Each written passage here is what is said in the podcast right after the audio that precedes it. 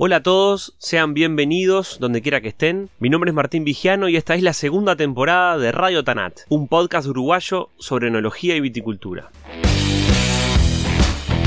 La viticultura en Uruguay está en un momento de reconversión. Decenas de empresas se fueron del rubro, cerraron bodegas y se arrancaron viñedos. Entre las razones puede haber mucho para discutir, como los costos de producción, la competencia y el desarraigo del campo. Esa situación sostenida en la última década se ha generado, de todas maneras, junto a otros fenómenos muy positivos. Uno de ellos ha sido la explosión de una zona increíblemente inexplorada como Maldonado. Y digo increíblemente porque las condiciones naturales de ese departamento para el cultivo de la vid son excelentes en Uruguay existen hoy en producción 6.000 hectáreas de viñedo. La superficie mayor se concentra en Canelones y la zona rural de Montevideo. Entre los dos acaparan más del 70% del viñedo. Por mucho tiempo siguieron Colonia y San José en cantidad de hectáreas, producto de una fortísima tradición vitícola en esos lugares que por suerte se mantiene. Sin embargo, el despegue de Maldonado lo coloca hoy a ese departamento en el tercer lugar en superficie de viñedo, algo impensado viendo la realidad hace tan solo 20 años. El desarrollo de la viticultura en ese departamento es impulsado por inversiones extranjeras y la fuerza de un turismo de alto nivel, sin dudas. En este episodio, con la participación de Hernán Bagliero, Rodrigo Diz, Isabel Masuccelli y Javier Piris, les propongo hablar de las razones del despegue de Maldonado y las posibilidades de consolidarse como una de las principales zonas vitivinícolas del país.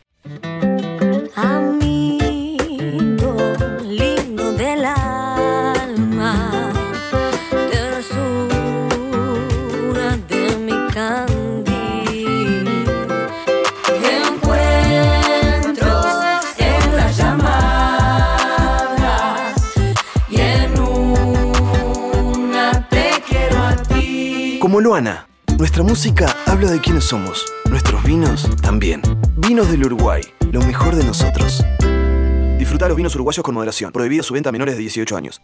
Radio Tanat es presentado por Nomacork, una línea de tapones técnicos que cuidan el vino y el medio ambiente. Nomacork Green Line es un portfolio de cierres creado a partir de materias primas renovables derivadas de la caña de azúcar y ofrece opciones para todos los segmentos, desde vinos jóvenes hasta vinos de guarda prolongada. Garantizan homogeneidad en todas las botellas y cero TCA. Para conocerlos mejor pueden seguirlos en Instagram, arroba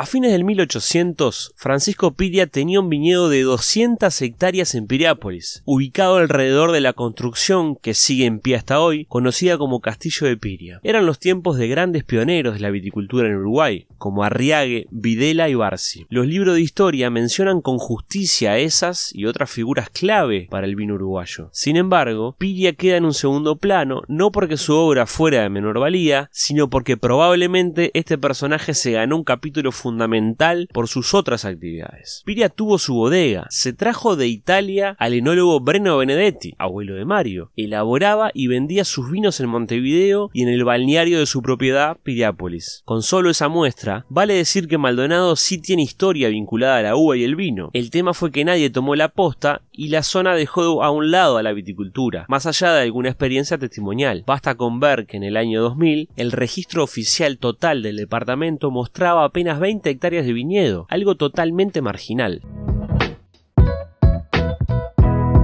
En la última década, Maldonado ha sido el único departamento del país con crecimiento sostenido en superficie de viñedo, mientras que el total del país desciende cada año. Eso se explica en parte por la llegada de inversiones locales y extranjeras, entre otras la del magnate petrolero Alejandro Bulgeroni, que plantó 240 hectáreas en la Sierra de Garzón y construyó una impactante bodega de clase mundial. Garzón puede explicar una porción importante de ese crecimiento en superficie en Maldonado, que hoy ya se encuentra en 411 hectáreas en todo el departamento. Pero la realidad va más allá de ese emprendimiento que es de gran valía para el país. En Maldonado existen hoy 38 viñedos, ubicados en una punta a otra del departamento y desde el norte contra las sierras de Minas y al sur más al sur frente al mar. Llegaron a Maldonado inversiones de capitales argentinos, brasileños, franceses, peruanos y japoneses. Además, empresarios uruguayos de sólida posición en el rubro, como Bodega Bousa y Familia Deicas, por ejemplo, también plantaron viña en Maldonado y como Como es evidente además, la zona se nutre de una diversidad de pequeños proyectos enoturísticos, muchos de los cuales son llevados adelante por familias sin pasado en el rubro. Todo eso no tendría mucha gracia si no fuera un lugar con potencial vitivinícola, y Maldonado vaya si lo tiene. La combinación de topografía de sierras, con suelos pedregosos bien drenados, junto a la cercanía del mar que entrega frescura y sanidad, terminan de dar un carácter muy particular a ese lugar. La brisa del océano ayuda a combatir las enfermedades de la viña, las pendientes y el tipo de suelo impiden que se estanque el agua de las lluvias excesivas, y la diversidad geológica entrega a la viña la posibilidad de crecer en un entorno de minerales poco habitual para lo que estamos acostumbrados en Uruguay. Se están produciendo allí vinos de carácter atlántico, muy alineados a las tendencias mundiales. No en vano, los principales críticos internacionales que visitan el país se deshacen en elogios a lo que llaman la Bahía de Maldonado. Frescura, mineralidad, elegancia, son calificativos que le calzan a la perfección a los vinos de la zona y que hoy son muy buscados entre los productores con mirada moderna e internacional. Hasta aquí un resumen súper resumido de la historia de Maldonado, pero ahora demos paso a las voces calificadas de la zona para saber algo más de los por qué y sobre todo qué se puede esperar para el futuro.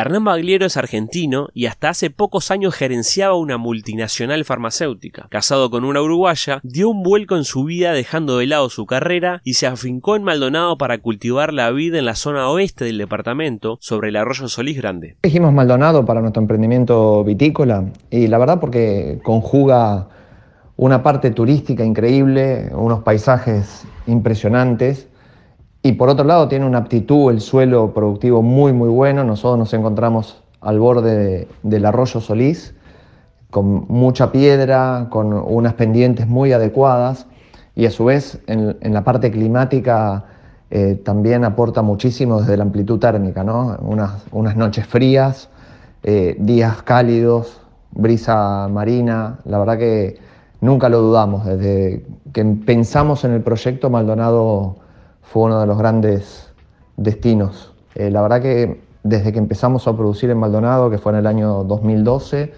eh, con nuestro emprendimiento hemos ido año a año ganando experiencia y aprendiendo del terroir, aprendiendo a cómo lograr ese diferencial que el, eh, lugar nos da. ¿no? Creo que es algo muy diferente a otros vinos del Uruguay y realmente se disfruta mucho. En el tema de los costos de ser productor en Maldonado, sin duda hay una competencia muy grande en lo que es mano de obra, que es durante la zona estival, durante el verano, los polos turísticos de Rocha, Punta del Este, Piriápolis, Solís y demás demandan mucha mano de obra y eso hace a veces que en la época de vendimia sea un poco más difícil conseguir o haya que pagar un extra para conseguir la cantidad de gente necesaria. Así que muchas veces los costos de producir vino en, Maldonado son un poco más altos que en, la media del país, pero realmente cuando se logra posicionar el producto final, creo que, valió la pena. ¿no? El lugar aporta mucho más desde, la, desde las cualidades que desde el sobrecosto productivo que podemos tener. Hoy todavía Maldonado no, no se ha logrado, me parece a mí, imponer como, un, como una zona de vinos de alta calidad que pueda capturar al momento del precio, del valor, ese diferencial. Pero creo que estamos por el camino correcto. Creo que el camino es el enoturismo, creo que el camino es hacer vinos de alta calidad, que la gente los prueba, que venga a conocer los lugares, que disfrute de, tomar una buena copa de vino, un buen albariño, un buen tanat, un buen marlot en el lugar donde es producido, creo que hace toda la diferencia y a minutos de los lugares de descanso tan espectaculares que tiene el Uruguay. Así que creo que estamos en el camino correcto. Va a llevar tiempo, sí, hay que construirlo. Todavía no se está donde se debe estar, pero creo que Maldonado tiene todo el potencial para poder capturar en el valor de sus vinos el diferencial que tiene. El crecimiento que ha tenido Maldonado en el aspecto vitivinícola realmente es destacable. Desde la instalación de, de grandes bodegas ha llevado de la mano a un montón de pequeños productores que se han instalado desarrollando sus, sus proyectos en la zona. Y cada vez vemos que va creciendo más. Ya se pueden hacer visitas, se puede recorrer, se puede ir a comer a muy buen restaurante. La verdad que es algo que ha explotado en los últimos años, en la última década, digámosle, y creemos que es un camino que vino para, para quedarse. ¿no? Maldonado se va instalando como un destino turístico y, de buen beber. El futuro que le veo a Maldonado es más que auspicioso. Hay muchos proyectos, proyectos chicos, proyectos grandes, eh, hay mucho para hacer, mucho para disfrutar, mucho para conocer Eh, la calidad de los vinos ha, ido mejorando año tras año. Todavía Maldonado no ha encontrado su techo. Se está disponiendo el terroir, se está imponiendo la zona. El enoturismo va a ayudar muchísimo a, que esa, esa región del país se instale como una región de punta en la producción de vinos de alta calidad. Así que diría que es muchísimo más que auspicioso el futuro de Maldonado en el mundo del vino. Ahora escuchamos a otro productor de la zona. Rodrigo Diz es argentino, amante de la zona. Se estableció en 2003 en un campo en Las Cañas, a la altura del paraje José Ignacio, donde plantó su viñedo en 2005 y fue uno de los primeros de la época moderna en Maldonado. Nosotros plantamos las vides entre 2004 y 2006, antes que nadie acá en Maldonado lo hiciera. Mi familia viene de Italia y España y ver estas sierras y el valle del arroyo José Ignacio me hizo creer en la posibilidad de hacer vinos excelentes, con un terroir que drena, tiene pendiente y en mi caso, al estar al oeste del arroyo que corre norte a sur, tener el sol desde el amanecer despertando las vides. La mejor luz y movimiento de temperatura para las plantas de menor a mayor. A ver, decir Maldonado en realidad es hablar de todas las regiones, suelos, alturas y proximidad al mar que te ofrece. Maldonado te da la posibilidad eventual de definir regiones que te van a dar con una misma variedad cosas distintas, porque todo lo que mencioné antes es lo que va y está creando la magia de este lugar. El tiempo nos lo va a ir presentando. Estamos en el génesis del vino en esta región y vamos a sorprendernos temporada tras temporada. Van a venir más productores, enólogos, soñadores. Hoy Maldonado no tiene límites, pero en serio le digo, no tiene límites y está todo para ser descubierto. No tengo duda. Hoy cuesta más conseguir un ingeniero o un enólogo acá, en Canel, acá que en Canelones o San José. La materia prima tiene más costo por flete y algún temita con la caminería existe entre las sierras. Pero todo eso se va encontrando una solución, la verdad no me preocupa. Incluso Tim Atkins en su informe de vinos 2020 escribió que Uruguay era el país con desarrollo más prometedor en la industria del vino y con el que más se había sorprendido.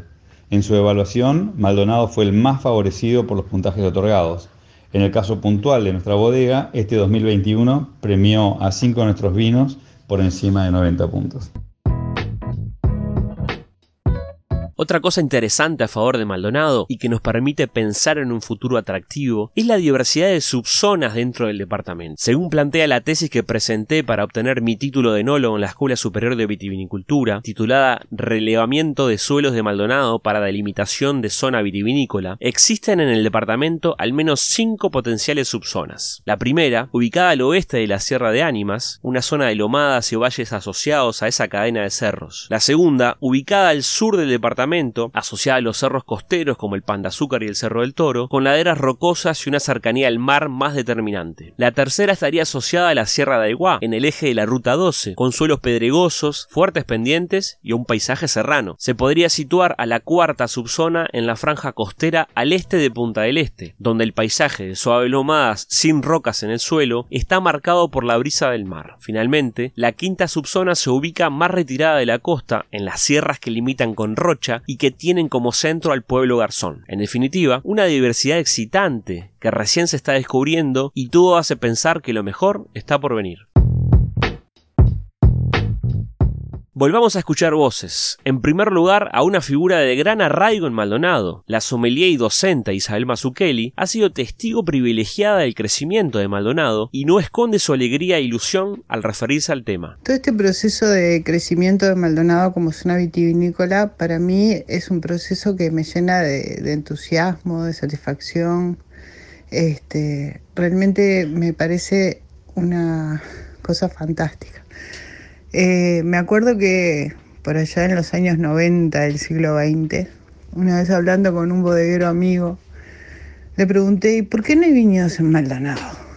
Sierra, suelos con mucho drenaje, muy buen drenaje, este, suelos que van a ser exigentes con la viña, con minerales que le van a aportar cosas y me contestó que era imposible porque acá no había experiencia ni mano de obra y que era muy difícil empezar acá. Y bueno, alguien empezó, este, los primeros, bueno, el primero que yo conocí en realidad no empezó acá, empezó en Rocha, que fue Juan Ferreri, después empezaron Álvaro, Lorenzo y Paula en este, acá cerca de donde yo vivo ahora, en Ruta 2 y Ruta 9, y así sucesivamente. Y entonces realmente lo estoy viendo con entusiasmo. Es algo que me satisface, que me llena también de esperanzas de que el vino uruguayo va a encontrar un nuevo camino, además del que ya tenía. El clima, que bueno, primero estamos rodeados de agua, ¿no? Eh, eso hace que la luminosidad sea muy grande y eso es un factor que tiene una gran importancia. Lo mismo que la cantidad de horas de sol y que este, el viento del mar, que cuando llueve en general eh, hace que la superficie del viñedo se seque relativamente rápido. Pero hay otro diferencial que es muy importante también y es que muchos, no todos, eh, por cierto, pero muchos de los primeros, sobre todo que, que plantaron viña acá, son gente que no venía del mundo del vino, que no viene del mundo del vino. Gente que se dedica a otra cosa, que ama la viña, ama el vino, aprendió a amar la tierra y estos, estas tierras en particular tan difíciles de, de, trabajar y que muchas veces quemó las naves, ¿no? Y se vinieron a vivir acá, este, haciendo una apuesta al futuro que está basada en eso, en el amor a lo que hacen. Entonces se suma esto a los que vinieron en general después, con experiencia en viñedos en otras partes del país y que seguro que cuando llegaron acá se, se encontraron con que tenían que aprender de nuevo, que es una cosa que a mí me gusta mucho, volver a empezar, ¿no? Aprender cosas este, siempre, cosas nuevas y aplicarlas. Y entonces eh, el cultivo de la vida acá no tiene nada que ver con el de Canelones, obviamente, y ni con el de Salto, ni con el de Rivera, ni con el de ninguna otra parte. Entonces, esos, esos son los diferenciales, el diferencial del terroir, digamos, pero además el diferencial de la gente que hay acá, tratando o haciendo vino. Y Maldonado le está aportando a los vinos diversas cosas. Por un lado eso, la mineralidad, la salinidad del mar, eh, la frescura, la amplitud térmica, todo eso le aporta este, una frescura a los vinos y una nota salina que yo la, voy, la vengo encontrando en muchísimos de los vinos de Maldonado. Hay diferentes terroirs adentro de Maldonado igual y cada uno le aporta lo suyo, pero bueno, son vinos atlánticos. Y, este, y por otro lado, la libertad mental de la gente que está haciendo el vino, que está tratando de encontrar la expresión de ese terroir de la mejor forma posible. Y entonces todo esto hace un diferencial grande y que tiene un valor en el mundo. Los vinos del Atlántico en general es una cosa de la que se está hablando mucho en muchos sitios, eh, buscando en los vinos eso, la frescura, eh, el no exceso de alcohol, aunque esto sea un poquito relativo, y la, y la mineralidad y todas esas cosas están presentes junto con el factor humano. El futuro de Maldonado como zona vitivinícola está vinculado por un lado a esa diferencialidad que tiene de los vinos atlánticos totalmente, con una influencia oceánica muy fuerte, con una influencia también muy fuerte del suelo este, y del clima de la zona, de los subclimas que hay dentro de la región además. Pero además tiene otro motor que lo va a impulsar y que lo está impulsando, que es el turismo. Hablar de turismo en este momento este, pandémico es un poco este, escabroso, digamos, pero bueno, el turismo que llega a Maldonado, hay como dos tipos de gente, ahí están los grupos o la, el turismo más masivo, de gente que seguramente le gusta más ir a lugares más grandes, que están más organizados y que te hacen la visita bien organizada, digamos. Y también hay otro turismo que es más gourmet, que busca las cosas diferentes, que busca las cosas más chicas, que busca conocer a los que hacen el vino realmente, a por qué, por qué están ahí, eh, por qué están haciendo vino y no otra cosa, etc. Y ese turismo que es un turismo que después replica mucho, habla mucho, se lleva botellas, cuenta, impulsa a otros a venir. Es muy abundante en esta región. Yo realmente lo he visto, lo he vivido y este y creo que eso es la otra el otro motor que va a mover la zona de Maldonado en el futuro. Por un lado, la originalidad y la identidad de sus vinos y por otro lado, la gente que los conoce. La publicidad está muy bien, pero la, esto, eh, la gente que viene y conoce y cuenta y replica y escribe sobre y dice que es la que hace mover más a una región. Para terminar, la visión del sommelier Javier Piris, un profesional de sólida experiencia en la gastronomía y hostelería del departamento. Este, el Maldonado este, vitivinícola es, espléndido, pero no, no, no solo para Maldonado, sino como para el país vitivinícola en general. Se encontró acá en la zona este un terruño diferente que la, explicación da la investigación, mucha investigación. Este, se puso mucho esfuerzo en buscar eh, nuevos terruños, como recién decía, y de la mano, bueno, de bodegas tradicionales que se vinieron, a esta zona a realizar esos estudios y esas investigaciones, sumadas este, a inversores del exterior que vinieron con, muy buenas ideas, con, ganas de, aprender de nuestro suelo y de brindar su, experiencia este, para el Uruguay vitivinícola.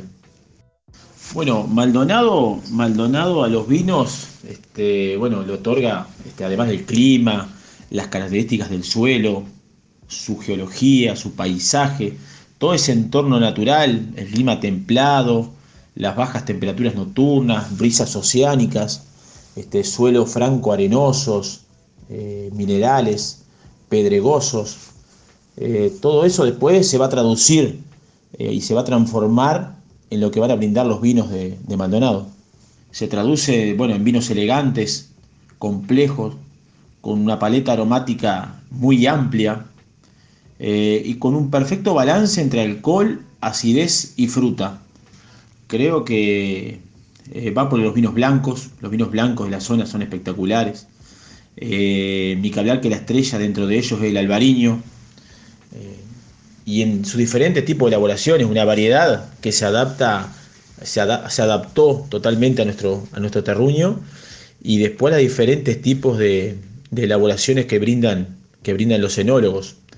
Eh, hay con pasaje por madera, este, hay con tanque de acción inoxidable, eh, los hay en piletas de hormigón, los hay con un poco más de guarda y van expresando diferentes aromas. Es, es la variedad de Maldonado, la albariño. Sí hay, hay notas de Merlot, notas de Tanat. Cabernet Franc, se destaca mucho el Cabernet Franc, pero bueno, creo que sobre todas las cosas el Maldonado transita por, por los vinos blancos que va a ser la, eh, la estrella del este. El futuro de la, el futuro de la industria del Maldonado es, amplio, va a seguir, va a seguir desarrollándose, va a continuar la investigación, este, van a seguir llegando bodegas, van a seguir llegando inversores, y bueno, eh, eso es bueno, bueno en todo sentido, bueno para el trabajo, eh, bueno para el crecimiento de la, de la vitivinicultura nacional. Maldonado como zona vitivinícola ya dejó de ser una moda o una tendencia, para consolidarse como una realidad. Hoy es la región de mayor empuje para la viticultura en Uruguay, visto desde el nicho de la producción de alta calidad. Con Maldonado y sus vinos, el país consolida un perfil moderno y vanguardista, sin perder la esencia de lo tradicional que caracteriza la viticultura de base de Uruguay. Sin ánimo de establecer comparaciones odiosas, ni mucho menos de imponer preferencias que pueden ser válidas, pero que no vienen al caso, los vinos de Maldonado marcan no solo por su calidad, sino porque además se ajustan a lo que el mundo hoy valora y reclama. Alguno podrá mantener aún su escepticismo en cuanto al futuro de Maldonado, y solo el tiempo podrá o no darle razón. Lo cierto es que la región tiene todas las condiciones para volar alto y terminar de ponerse el traje de fiel representante del Uruguay vitivinícola. Gracias por llegar hasta acá, los invito a dejar comentarios, a compartir este contenido si les gustó y a seguirme en las redes para estar conectados. Nos escuchamos en un próximo episodio de Radio Tanat.